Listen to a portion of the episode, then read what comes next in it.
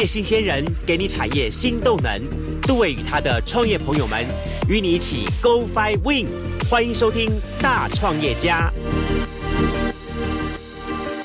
F A 零一点七兆赫教育之声教育广播电台，欢迎收听《大创业家》节目。大家好，我是杜伟。今天在节目当中呢，我们把我们的这个访问的现场呢，从电台拉到了一个户外的情况，有点像类似于出张的概念的。为什么呢？因为今天我们邀请到一个非常特别的人物来到现场，希望透过他的访谈当中，带给大家一个不一样的创业的视野。他是谁呢？我们要先邀请到的是是社团法人中华民国深障棒垒球协会的理事长，同时呢，也是哈我们翻转影像有限公司的总监加导演。好，潘伟杰，伟杰来节目当中跟大家一起来 say hello。嘿，伟杰你好。嗨，你好，听各位听众朋友们，大家好。嗨，我我我必须先跟大家来简单介绍一下哈。我会邀请伟杰上来呢，是因为他在成长的过程当中。嗯，呃，有一个很特别的情况发生，就是说他曾因为生病的因素，对，他有发生了一些身体方面的一些障碍，对。但是呢，这个呢，虽然在成长的过程当中，他一直是把他很健康的去面对他，但事实上，在整个的成长的过程当中，以至于到后来创业过程当中，他确实是造成了你你一些的一些状况发生。嗯。那但是呢，你在这状况发生过程当中，你去突破它，对，面对它。甚至把它当做是一个你最大的一个相处的兴趣跟好朋友，对，所以借此而发生了你后来的一些创业的一些行为，对不对？对对对，没有错。好，来跟大家先讲一下好了，你的成长故事。OK，我我自己是大概是在我两岁的时候了，嗯，那两岁的时候就是突然有一天，我的母我跟我母亲讲说，我拿不起我最爱的玩具车，嗯，哎，就想说怎么办？我左手都没办法动了，这样子，那大家就开始很紧张嘛，想说大概发生什么事情。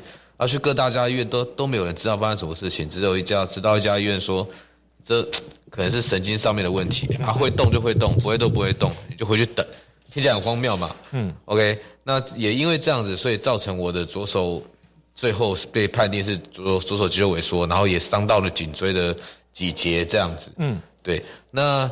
所以在这样的成长过程之中，其实外表看不太出来，你在不穿无袖的情况之下是看不太出来的。嗯哼。但是可能在拿东西或提重物上面，其实是会比较会比较吃力。嗯，对。但是因为从小的教育嘛，就是告诉我们要跟大家是一样的。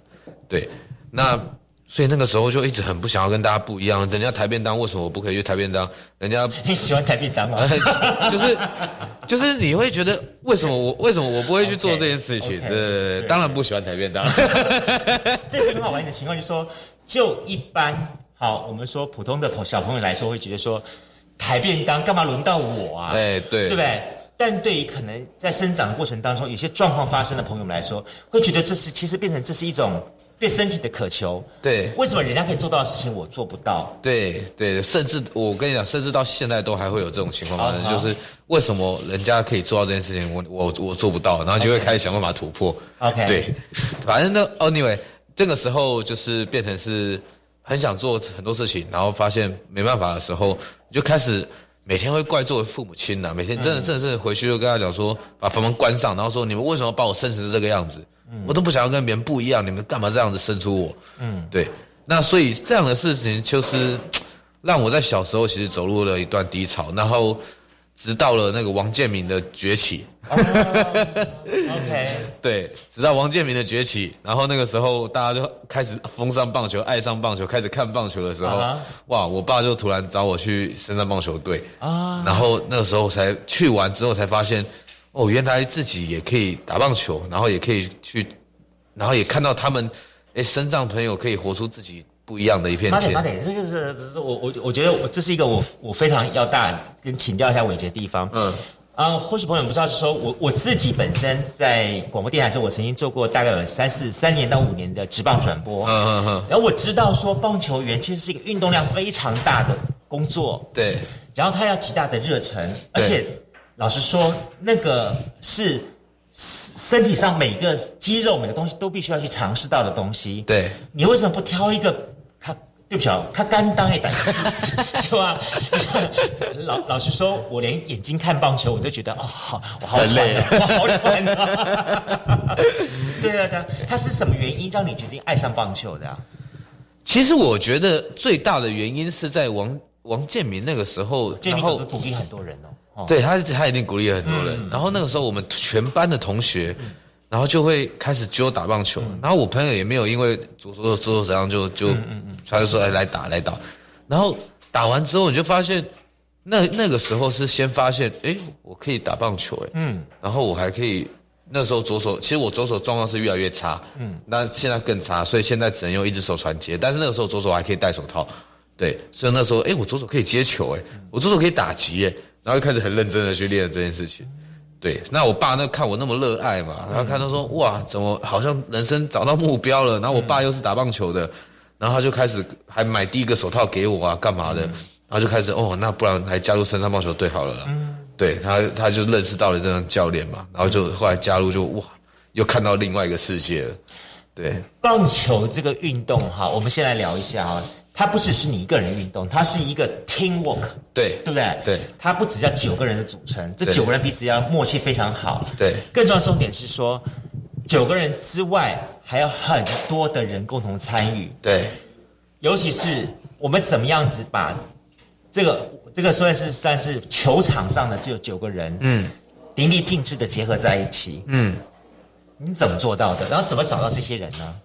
哎，一开始不是我做到的了，啊，一开始是我加入的，啊，所以我是一开始以，就本来他们就有一个这样的 team，对，本来就有一个这样的 team，但是只是还没有一个正式的 team 而已，OK，但是那个那个时候那个 team 业余了，好好玩这样子，对对对，就是为了出国比赛组成的一个 team，哦，对对对，好。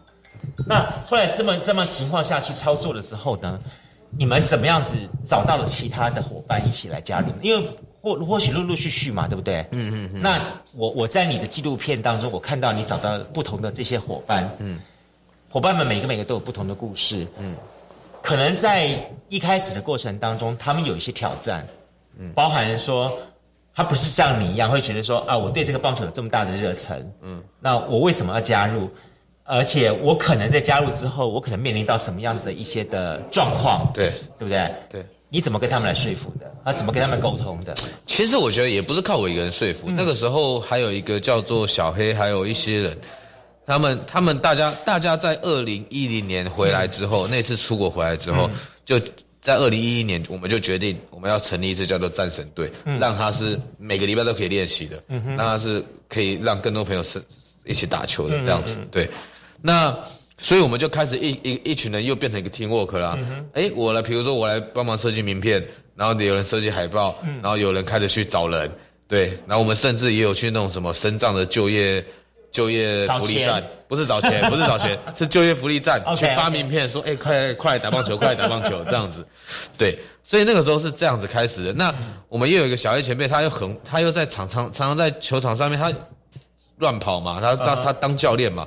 他看到，他就看到，哎，那个人左手怪怪的，然后就跑过去问他说：“你有没有手册？你要不要来加入？”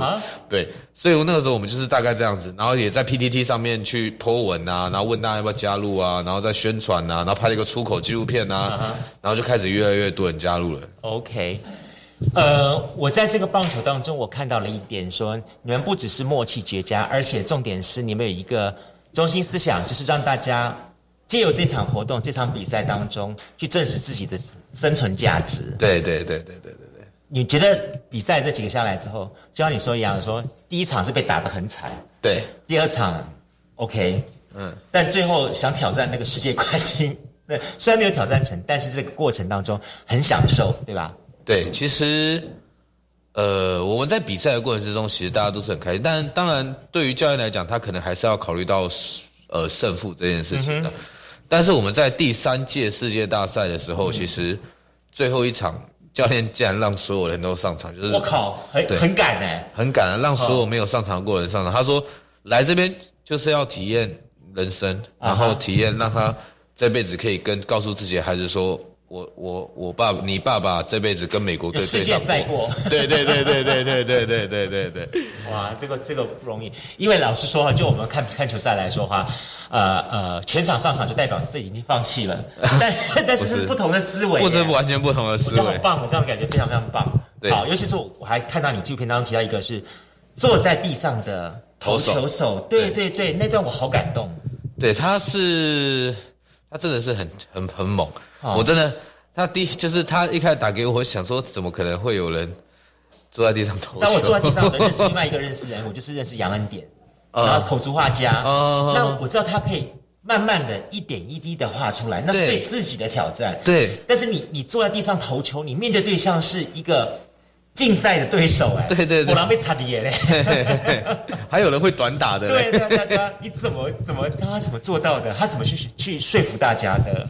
他也没有说服大家，他其实是他其实是小时候人家就说你是。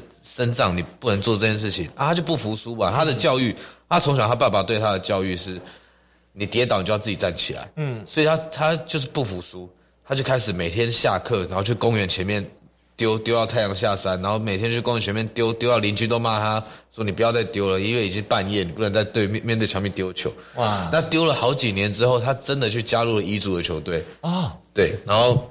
然后真的在跟一般人，那个时候是跟一般人，真的在一般人上面去登板，然后投球这样子，对，然后所有人吓到，所有人哇，他可怎么可以做到这样子？而且不好打，是真的不好打，对。然后到真的，哎，他来到了深圳棒球队圆梦了，然后真的每个礼拜从高雄，他住高雄，每个礼拜从高雄搭车到台北，然后然后练习这样子。然后再练完球，然后再从台北搭车搭，他都坐统联，他不是坐高铁哦，再搭车回回高雄这样子。哎，我这样我突然很汗颜呢，我突然觉得，就是有人可以为了自己的一个梦想，对，跟期待希望是这样子的义无反顾的投入。对对对对对，很吓人。那个时候很的，那时候大家也被他的热情感动啊。然后我们那时候都很好啊，对。真的，所以这个我要告诉你，如果你想要创业的话，你就要模仿这样的精神。哎，是你如果没有这样的精神投入的话，遭遇到任何挫折，你很可能就打打退堂鼓了，就说：“哎呀，怨天尤人，喝风骂雨都不是我的问题，都是别人的问题，对不对？”是是是是是。OK，回到了你，你那怎么又想要不只是在棒球场上的演的表现？那在另一方面，你也从事影像方面的创作呢？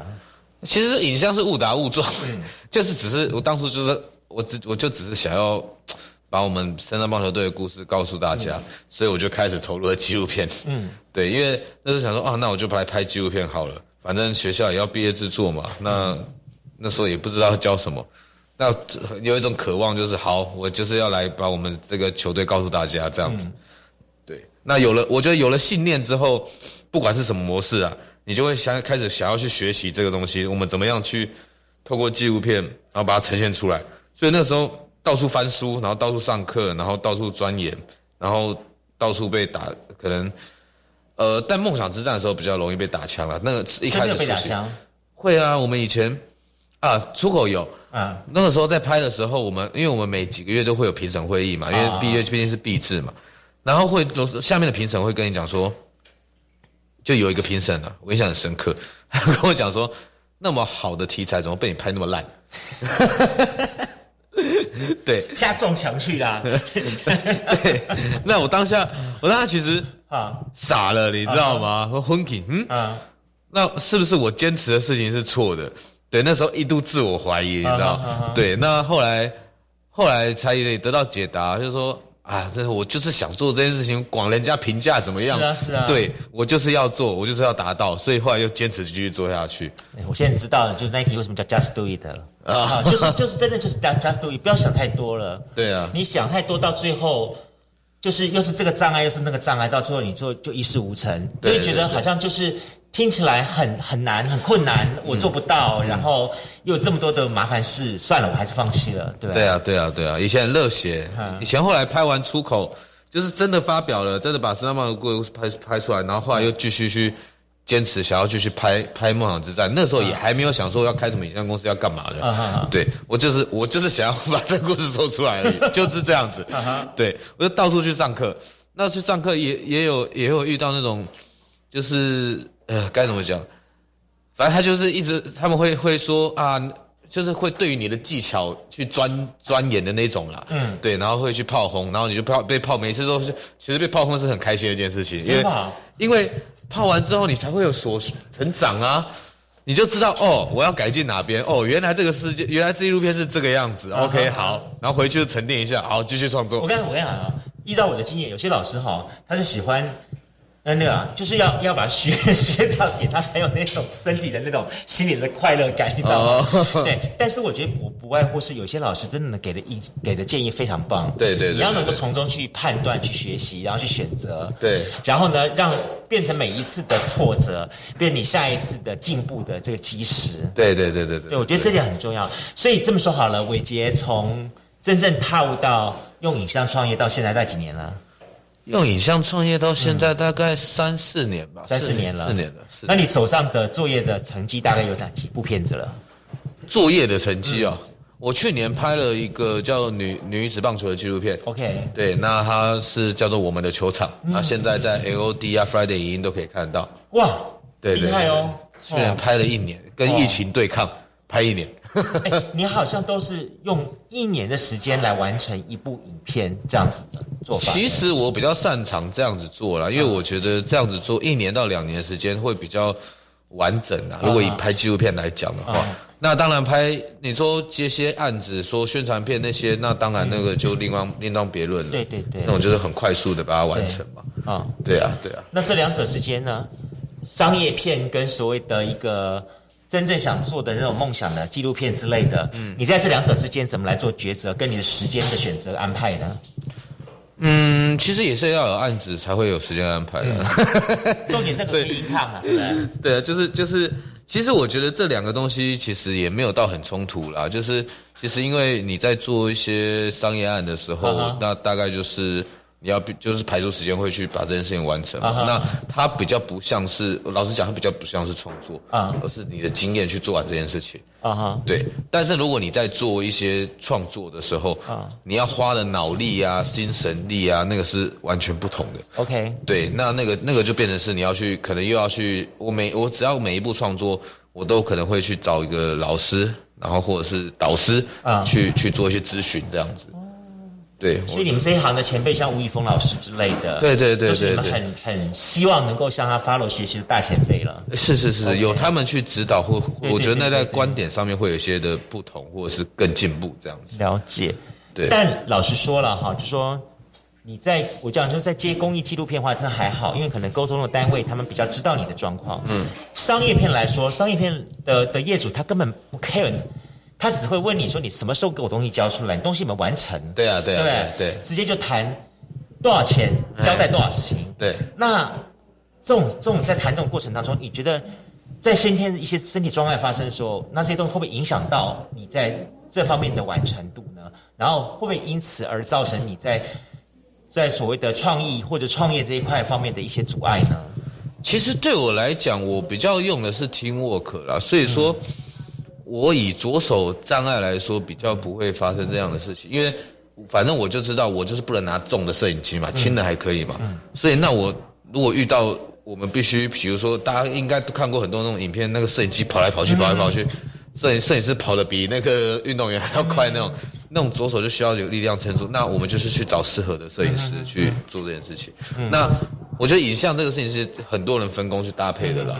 对，所以说可以是可以去做到这样的一一个一个分工，然后来做到一个影像的完成。这样，那我可能对自己来讲，就是比较偏向于制片或者导演的角色来 follow 这件事情。所以等于说，其实头脑它是克服一切障碍的源头。哎，对，对？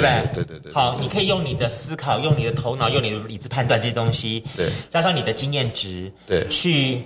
担任整个 team，有这些，你可能在这个操作过程当中，可能你有一些身体方面的障碍的部分，嗯，但可以找得到去协助你完成这样的人，对，你只要担任脑的角色，去适度的包含在时间、包含在成本跟成品。的，oder 控制住，对，他就没有这方面的况状况发生了。对对，我觉得这个这个是可以这样做到。我觉得这这一点很重要。其实，呃，在所谓的一般的商场的市场上面来说，也就是如此。大家一直思考，就是说啊，商场当中我要我我只能散尽什么什么状况，什么什么角色当中。所以为什么一直大家要去思考？所以商业思维，商业思维。嗯。所以任何的事情到了最后，就是动脑筋，动脑筋去达到最好的效果跟成果出来。嗯嗯嗯。就像我也听过一个故事嘛，第一个第一个鹦鹉它会跳舞，它卖它卖一块钱；第二个鹦鹉会唱歌加跳舞，它卖三块钱。啊哈。第三个鹦鹉什么都不会，但它卖十块，为什么？因为它会管前，它会它会它会找前面两个两个来帮它的忙。这实在是好。但这么说好了，好走到现在，伟杰虽然刚创业两三年的时间，嗯，接下去呢？接下去对你来说，你的创业梦想还有什么呢？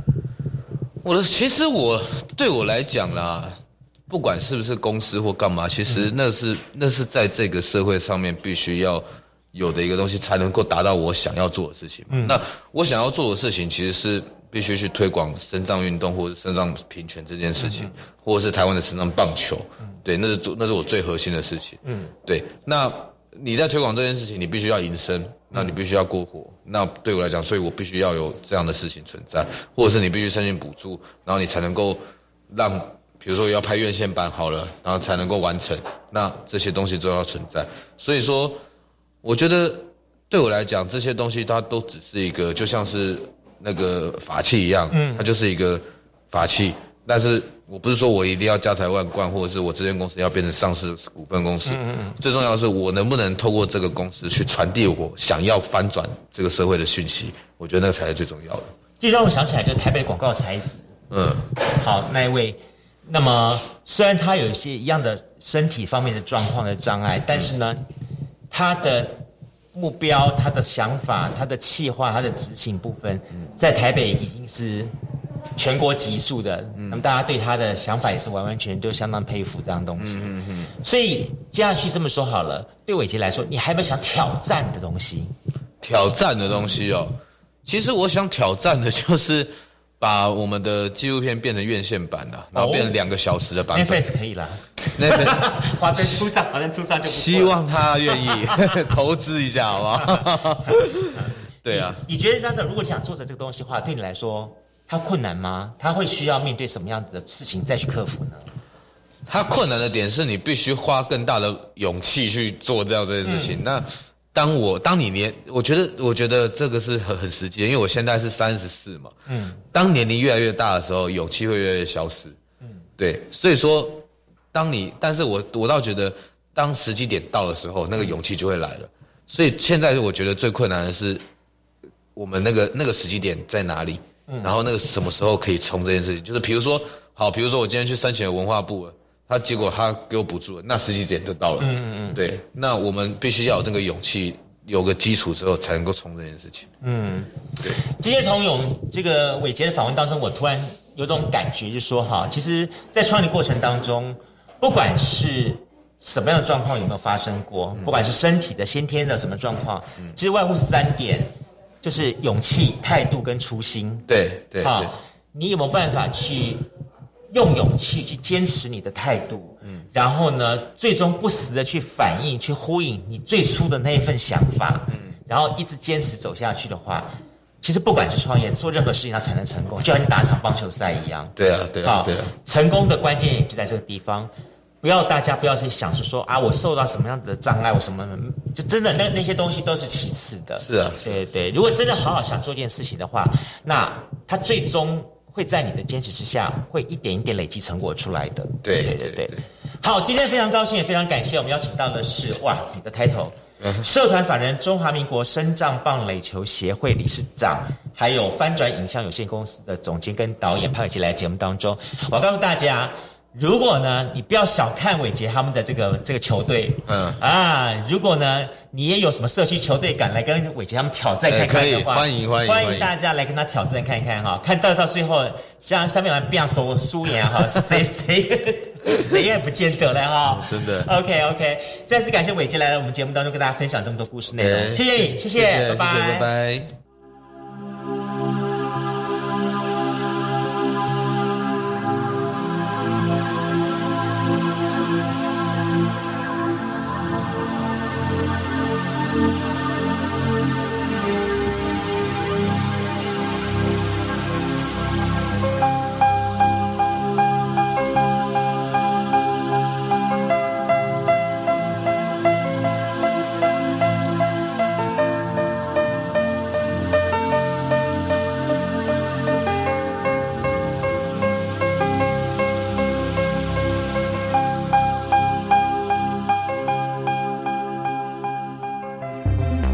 中央流行疫情指挥中心提醒你：下载台湾社交距离 A P P，和自主防疫更加利便。卡叔讲，你要近距离接触确诊的人，A P P 会发出警告的通知，提醒你注意身体状况。卡叔讲有症状，请先快胎，或者是去病院。避免坐大众运输工具，使用台湾社交距离 A P P，会当保护家己甲他人。有政府唔免惊，以上广告由行建议加机关所提供。这个线上教学影片很精致哦，教学方式跟题型也非常创新。例如，普通高中基础物理课程教材，以知识节点对应课纲内容，每支影片大约五到八分钟。另外还有情境素养题，我可以利用零碎时间学习。英才网包含小学到高中的教学资源及学习诊断系统，欢迎师生上线体验。以上广告是由教育部提供。六月一号到七月三十一号，请支持一百十年工业甲服务业普查。普查员会挂普查完证，卖提供和接受普查单位的公文。你的资料绝对保密，请安心接受访问。六月十八号到六月底进前，也欢迎家己上网填报哦。工商普查到你来，台湾经济亮起来。以上广告由行政院主计总处提供。找到工作新价值，拥抱职场新境界活动快报。五月份将举办三场系列活动，分别有粉彩艺术及桌游体验，让你好好释放压力、自我疗愈。还有还有特别又有趣的产业论坛，带您了解时尚产业的四大领域及产业趋势。更多详情请上高雄市政府劳工局劳工教育生活中心官网查询。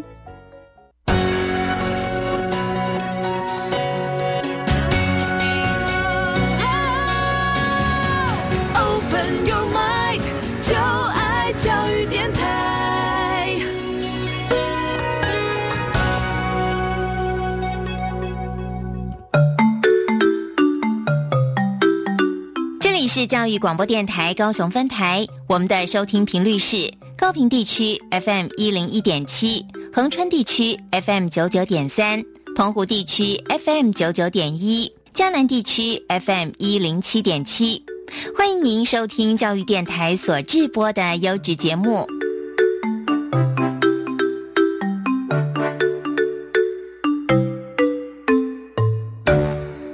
今天呢，我们非常高兴哈，我们来到了一个很特别地方，是在台南走马赖这个地方呢。然后更特别是说，今天呃，算是有了一次这个跨越浊水，呃，应该说跨越曾文溪以北。一次外遇的机会，在外部与其他人相遇的机会哈。因为我们小时候，我们的火向来都强调我们是好嘉南高平这地区。那今天很特别，我们我们要在我们节目当中哈，去 fit 一位在这个。淡水溪流域、淡水河流域生活的人，南方跟北方第一次两极对话哈。我们邀请到的是我们的达叔哈，呃，也就是我们的故事青旅的，对对对对，故事青旅的这个 podcast 的制作者哈。OK，嗨，达叔你好，哎，各位听众大家好，今天谢谢杜哥的邀请，来到了台南这个很温暖的地方，在这个天冷的天气碰到。哦，温暖的大家，感觉非常的开心。不冷啊，不冷啊，南方一向很温暖的。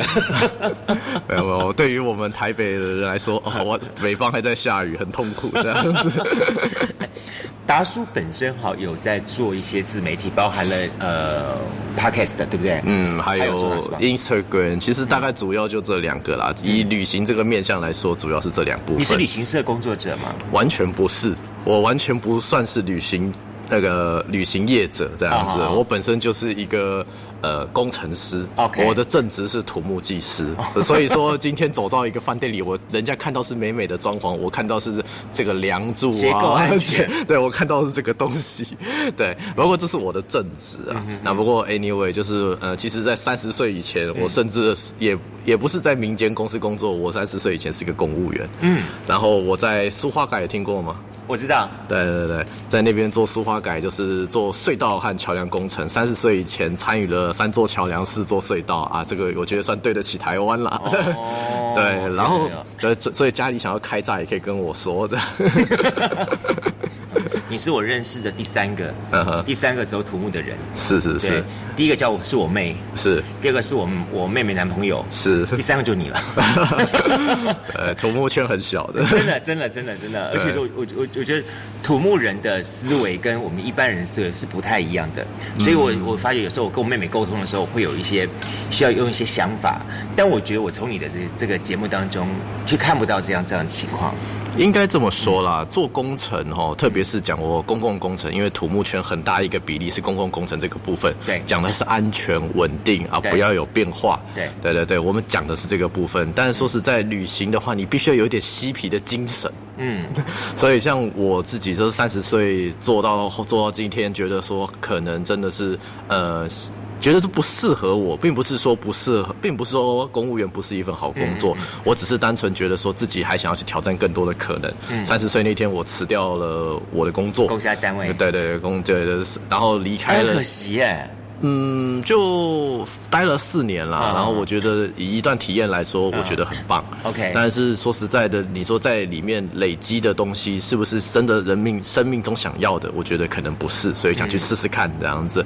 不过总而且顺便也在花莲嘛，工作那边就是钱也不知道赚的不知道花在哪里，知道吗？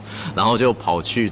把这笔钱拿去旅行掉了，这样子。但事后发现，其实我当时抓的预算也抓的蛮多的，所以别人说我旅行也没有花完，这样子。就继续就玩就对对，然后没有啊，就是就回到台湾，然后开始找新的工作了。然后后就是在那一天辞掉工作之后，过了一个礼拜，就机票飞出去，然后跑去环球旅行了。然后走了一百八十天，在很高兴在疫情之前走了地球一圈这样子。换句话说，你是走过地球一圈的人呢？对，环游世界过这样。哎，这样真的不错哎，这样子。老实说，我这辈子对自己最大的成就感就是，OK，我对。呃，还没走出亚洲，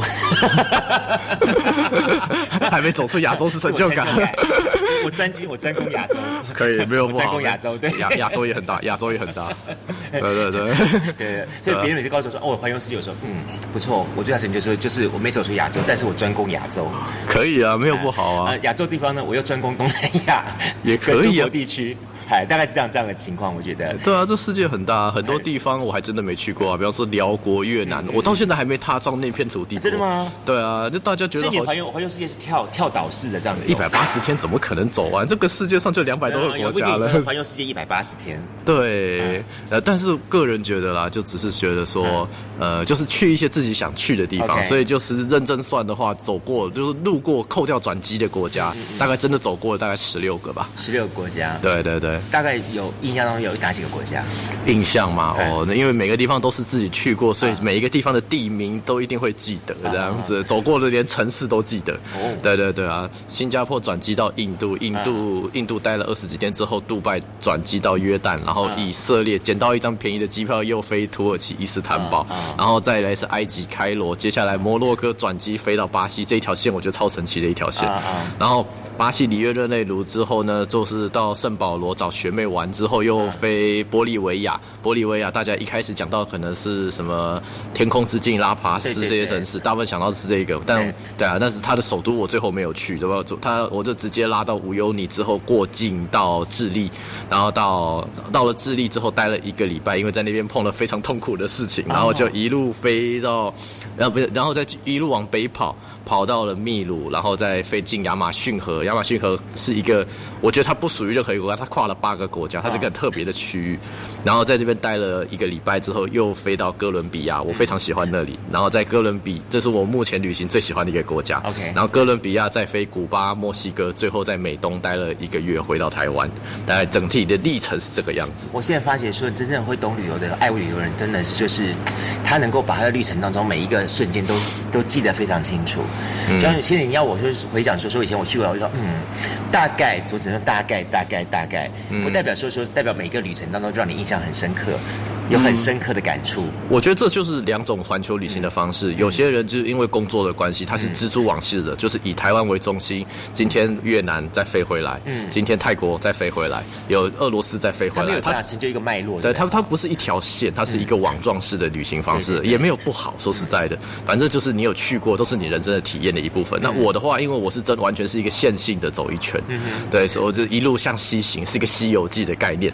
对，所以对我来说，这是一个还就是蛮容易清晰记得说到底每一个城市到底有什么东西的方式，因为你在同时间也瞬间比较了很多不同的文化，还有不同的生活方式。嗯嗯，所以这么说好了，你的故事清理都拿在节目当中，你你用什么样的内容跟什么样的方向带给你的这个听众？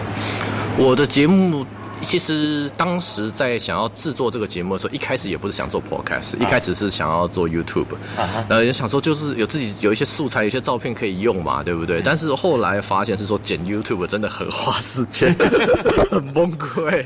我剪了两集我就放弃了。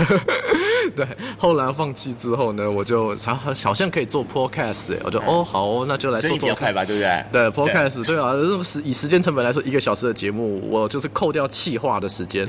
从录制到后到后置，我大概了不起就是一个小时的节目，花三个小时可以把它剪出来了，差不多。然后就是挺难的，反而是前面整理资料的过程啊。那环球旅行也有自己有很多的资料，所以其实那个蛮好准备的。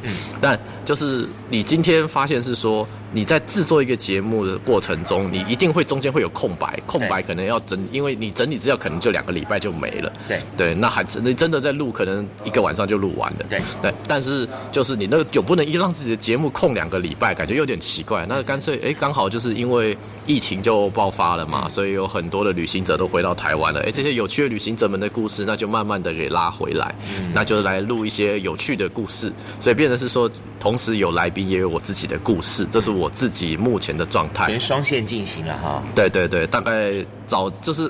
我现在节目更新到第一百三十几集了，对，那前面一百多集大概有三分之一是我自己的，那剩三分之二是来宾的，那后面的后面现在因为我自己的旅行的故事真的都录完了，所以变成说后面变成是只剩来宾访谈了。那我现在还在思考说之后我自己要做什么原创内容这样子。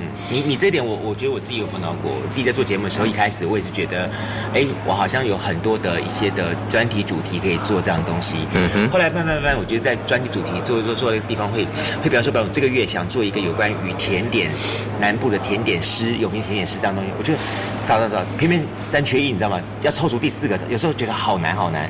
那你又觉得说，想凑足那个东西的时候，你又你又不能够找随便找一个跟另外三个不搭嘎的，对，就 那个主题凑起来真的是，然后而且还要还分什么起承转合那那个概念，我说哦，好辛苦哦。对，那编那是已经是编剧了。真的真的，后来发后来后来发现说说，其实。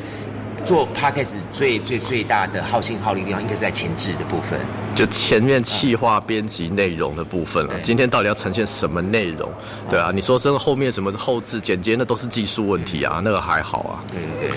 对啊，所以今天我们很随心的哈，大家我跟大家讲，就说你今天我们想当主持人，今天我就是很随心的想说，OK，呃，因为这次刚好跟的达叔我们一起在这个走马来的农场，对对对，就是刚好台南有一个三天两夜，那么走了十家的休闲农场的业者这样东西，嗯，然后呢，刚好我们就抓一个，你今天第三天了。再不跟他有一点这个互动的话，哈，他就要回台北了。不会啊，不会，线上也可以约了。我们我们我们那个那个诶，曾文溪以南的朋友们就听不到淡水河流域的人的声音了。这感觉好像是两个两个节目国家。不要不要一直站南北，我也蛮常来这里的。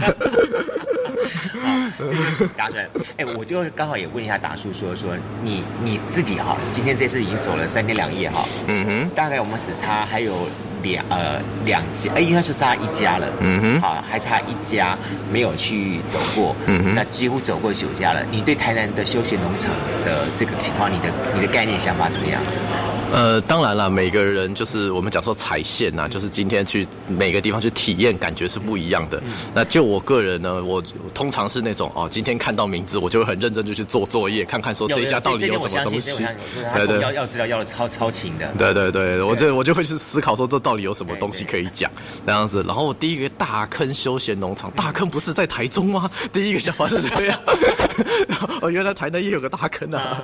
对对对，然后一走进去嘛，然后就觉得哇靠，这边没想到这个一走进这个休闲农场，有很多的欧式的建筑物的感觉，然后那个花园摆的很漂亮，然后那个什么孔雀啊、小动物啊，然后那只小那个迷大坑的雅阁花园不太一样，对对对对，然后那个两然后那两只鹅还有被还有鸡啊什么的，对啊，就没有想到哇靠，这边可以这休闲农场，就是我们想说台南农那农游这一块的力量原来有这么强，觉得很很惊讶这样子，然后就觉得这很适合，比方说带那种亲朋好友或者是那种小孩子来这边放松啊，我觉得就耍废耍废正夯嘛，对，长感觉就真的很棒。然后再来就是晚上跟蔡爸录节目，哎，感觉真的也很棒这样子。然后的在那就是他虽然就是很明显，他就是从头到尾就是呃讲用台语的方式在呈现它的内容，但我个人觉得就是那个故事，就是我虽然台语不是很好，但是其实百分之八十我是听得懂的。你可以知道说，呃，这个呃一个爸爸带着三个女儿，还有他他太太，这样一路把整个农庄经营起来的过程，我觉得这个成长历程很棒，我很喜欢这个故事。对，然后再来就乳牛的家嘛，我也很喜欢这样子，咱们讲乳，因为其实就是我们常常不知道那个乳牛怎么来的，那个那个牛乳怎么来的，那个鲜乳后面是怎么做出来的啊？就是透过呃创办人的讲述，我觉得听到他们的故事，我也很开心。就说实在的，就是大家来到这个农游这种拿着这种休闲农场，常常就是觉得体验完了拍完照就解散了。其实，呃，或许就是透过不一样的方式，podcast 或许可以让大家知道说这边有很多在地的故事。我觉得这或许是一个新的尝试和新的呈现方式啊，也很高兴杜哥就是来邀请我们来走一走 这样子。这个是你刚刚讲的，代表偏比较偏向于是山线跟平原线这一块。是好，对海的呢，海的这一块有什么概念？感觉海的话，那个我觉得就是那个阿德的阿德老板的海龙龙海号，龙海号，我觉得那个也真的是蛮厉害的。就是呃，他们因为我弟本身是在屏东养养虾的养殖业，所以其实对我来说，养殖业并不算是一个很陌生的东西。呃，在那边就是会看到他们养的是生蚝，然后就是我觉我很高兴，就是听到说，就是因为养殖业很缺人，这个很缺年轻人，连包括我弟在里面工作也都是这样子的感觉。但是实际上他是有一定的机会了，因为毕竟缺年轻人，那就是有新的方式。看到他们就是说，哎，愿意利用那个新的材料 PVC，用那个新的塑胶材料，然后。做出啊新的那种养生蚝的架子啊，不会在以前以不会像以前一样，只是用保利龙或是竹筒，感觉这种不环保的材料。对，我觉得这种新的改进其实都是一个很棒的尝试啊。但但但是说实在，这个棚架再怎么样，也都是要有年轻人，都是要有新的力量去搭啦，对吧？不然的话，其实这些呃农场其实也蛮辛苦的。其实你知道吗？就说像那天我在看德哥哈，很很利落的在这个竹棚上跑来跑去哈。我一直在想一点，竹哥大概，嗯，德哥大概年纪跟我差不多，嗯然后呢，如果没有下一代再来接棒了，说这种所谓的用人力，因为他目前创造一个很棒的 model 模式，但是里面有一个很重要的景的灵魂人物就是德哥，对，对不对？不管是他的运作模式、他的风趣、他的言谈、他的 content 内容，甚至于说他的开开船技术，好了，是，所以卖的就是这个东西，是，但。接下去有没有新一代的年轻人愿意接棒？那果然在聊天过程当中，我我发觉说，在这一次我们的十大修农当中，几乎每一站，嗯，好都有碰到这样的问题。年轻人接班，除了刚刚讲的大坑，大坑的三个女儿，真的是这个叫做这个发了。所以我觉得这事情才把他们创造了一个很大的家的一个凝聚力，所以愿意他们三个女儿留下来。对，不然的话你很难看到。你看我们从头到尾，你刚刚讲鲁能的家，然后家里面的，我觉得。最让我感动的，但也最让我觉得不好意思，就是那些的。那些来服务我们都是年纪蛮蛮长的长者，对，没有错，每个至少都七十岁以上，你知道吗？对对对，对，我觉得有他们很多什么退休的来帮忙的，我觉得也都 OK 啦。对，但当然就是我想说，年轻人的想法是什么嘛？我们华人毕竟说到底，呃，我们就是个华人社会嘛，和然后在主要都是农耕起家的，很多是这个样子的。那很就所以说，我们还是有很多习惯是农耕社会的习惯那。对，然后家天下嘛，很常常很常常都是这样子。但最最近也是我们讲说，至少最近三十年啦，就是我们从一个农业社会进入到一个商业社会。那商业社会这个转型过程中，势必会有些人力。会吸引到那种比较往科技啊，往一些工业发展，一定会走这个方向啊。那这个就是我觉得看个人选择啦，每个人都有自己选择的方式。那或许那如果能够创造一个好的机会，哎，但年轻人愿意回去，那也很棒啊。就那我们也从这一次农游的过程中，看到很多品牌有在做转型，而不会让就是年轻人真的觉得就是说，哎，这边到底我来这边一也跟科技业一样，也是超过二十四小时，也是这么累，那可能就是没有，却感觉没有什么成长性，还是有很多新的材料、新的尝试、新的 business model 可以做，我觉得这也是很棒的。哎，我们不是旅游节目嘛？怎么感觉好像轻浮会？哦，我对，没有，就是我个人的风格啦。就是其实我虽然我是一个念理工科的人啊，但是就是说，呃，我本身对人文历史的方法有很很还算是有点还算是有点内容啦。所以就是有些社会观察，我还是大概略懂略懂这样子。OK，所以这么话好了，OK，十家这样去走下来之后，你对于这些业者有些什么样子的建议，或者说，呃，对于我们北部的朋友来说，我我先讲。说你对这什么有什么建议好了？待会下一个问题我待待待会再问好了。哦，建议不敢当啦，人家都做了这么久了，怎么可能说有什么很大的建议这样子？那反正就是一些想法，可以或许参考看看嘛。当然，我觉得呃，他们有在做，那毕竟呃，我们对于农农游就会有一个既定的印象在，对，所以就可能我们讲说行销广告的部分，呃，看要怎么样投啦。因为其实我觉得大家在城市里面工作很厌世，这件事情，我觉得所有的。上班族都懂，那其实要想想要有个放松的地方，那这些人这些人其实做的很好，那就是我们讲说推广行销啊，看要怎么配合，还有再来就是交通吧，因为其实至少以北部的年轻人来说，我们很不想买车，但这些地方很明显是没有车到不了的地方，那个交通要怎么配合，我觉得这可能是一个很大的问题吧，对。那如果说哈，嗯，对于北部的年轻人来说，比方说有一趟两天或三天的这个旅游机会的话，你会建议他们怎么挑选哪几个是你推荐的可以去玩的地方，比较适合的？嗯。我觉得就当然看个性啊，有人喜欢，有人是山线的啊，有人是海线的嘛，对不对？我们想平原线，对对对，就对对对。那我我们讲说人也有分嘛，对不对？有些女孩就山系女孩嘛，有些女孩就水系女孩嘛，对嘛？对，每个每个人喜欢的点不一样啦。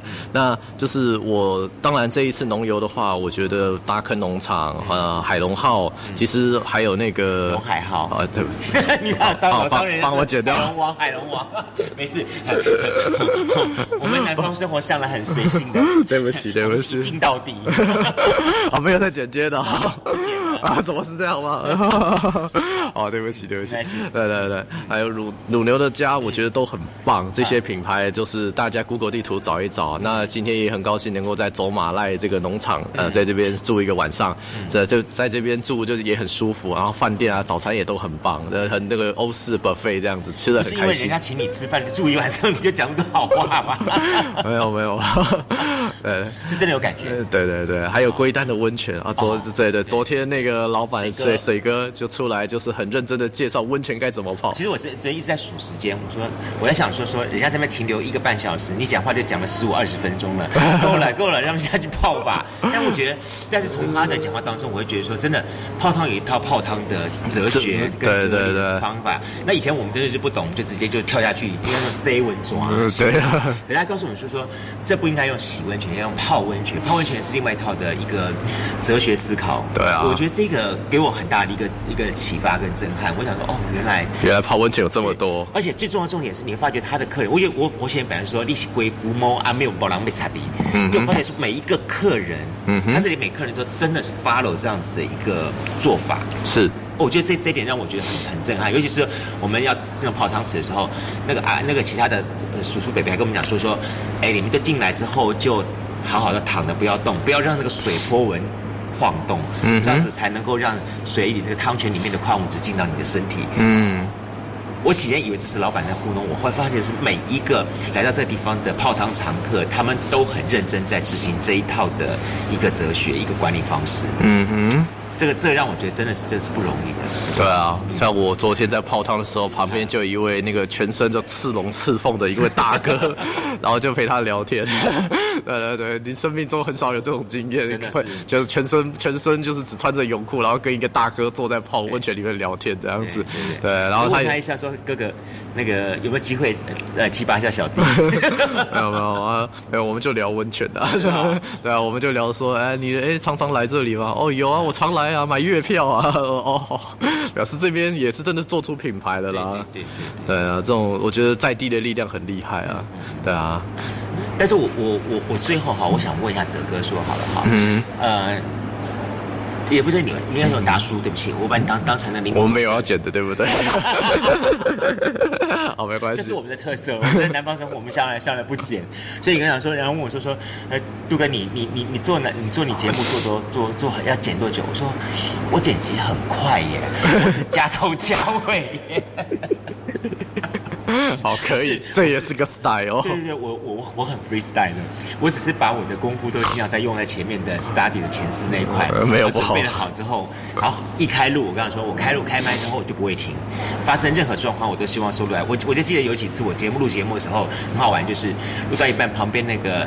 旁边当那庙里面当 K K 当起来，当当当当当当当。后来我讲说，就这样吧，就就让他这样这样东西。那甚至还有好几次录录录录录录到说，去到一个老房子，老房子里面有一些特别的，哎，很特别的超超自然现象的状况发生。我刚讲说，你要不要参与我们的现场录音？就发现那一集的录音的效果跟背景有一些很好玩的地方。我觉得这是一种。反正就是一件很很有意思的事情，这其实一直强调说旅游也是如此。呃，对我最后想问一下，说说对你来说旅游哈，你是一个喜欢计划性旅游的人，还是喜欢一个随遇而安的人？嗯，好，我觉我觉得这可能当的名词解释啦，这样子。但呃，旅游跟旅行我觉得不太一样，这样子。旅游的话就是呃，今天去这个地方啊，每个地方都沾一点酱油，就就大概大概体验，大概就是体验一下。这边可能有什么？对，那旅游的话，就我早期也算是一个蛮喜欢规划的人，但是环球旅行，自从我去过印度之后，人生就没有下限了，所以我就变得是惨的。呃，从就是你都真不知道怎么活着回来的，心里在 OS 这个问题。当你看着大象走在高速公路上的时候，就会觉得，好吧，没有什么不可能的。高速公路哎，为什么有个大象？不懂。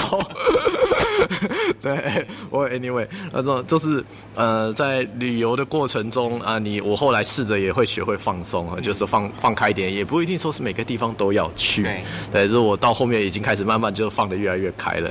那旅行的话嘛，我觉得那个反而就是体验在地生活，那个通常会花一个比较长的时间在那边待着，体验那种感觉，那种就是呃体验生活，然后自己在思考说自己喜不喜欢这样的生活，然后待在那边。很多人也是在国外待一待，最后决定在那边待下来了。很多人也是这个样子啊，就就看自己对于旅行、对于呃旅游有什么样的感受了。那我自己，我自己的节目从头到从第一集就在讲，呃，祝福大家，希望在人生的路上更有勇气，找回自信。那我在旅行过程中也让我觉得很有能量，很有自信。那希望将这种精神带给大家。嗯，很棒。我我我会觉得说，确实是这些年台湾慢慢这种的观念有在很大的一个改变。那其中一个最重要的终点是在于说，呃，我们的年轻人愿意用不同的角度去走向世界。嗯，好，我觉得这点很棒。不像像是以前我们父亲那一辈，他们是提着皮箱去走世界，但是我们现在的年轻人是用自己的眼睛去走世界，耳朵去走世界。那同样的，能够把世界带到台湾来，创造一种不一样的思想跟思维出来，去改变台湾我们自己现有的一些旅行的一些状况，这样。样子，嗯嗯，对，非常非常棒。好了，今天因为时间有限，等一下我马上又要上车，然后继续去走我们的走马来行程了。所以，我们先把我们的这个跟故事情侣的达叔哈，我们的 fit 呢，先到在这里告一段落。但是呢，还是希望哈，将来有机会再跟达叔在线上好好聊一聊，或是将来有机会我们到台北的时候再去找你。好，没有问题。我也欢迎你到到南部来。好，没有问题。这次是到台南，那么再往南走还有。还有高雄跟屏东，有有有，那个我弟已经我弟在屏东养虾，我也我也会去那边找他。巴掌溪以南都可以找，没有问题，没有问题。对 对，为什么要这样分？好奇怪。台中有个大肚王国，不想跟他区隔是不是？行，好，好，好了好了，再次感谢大叔，谢谢你，谢谢。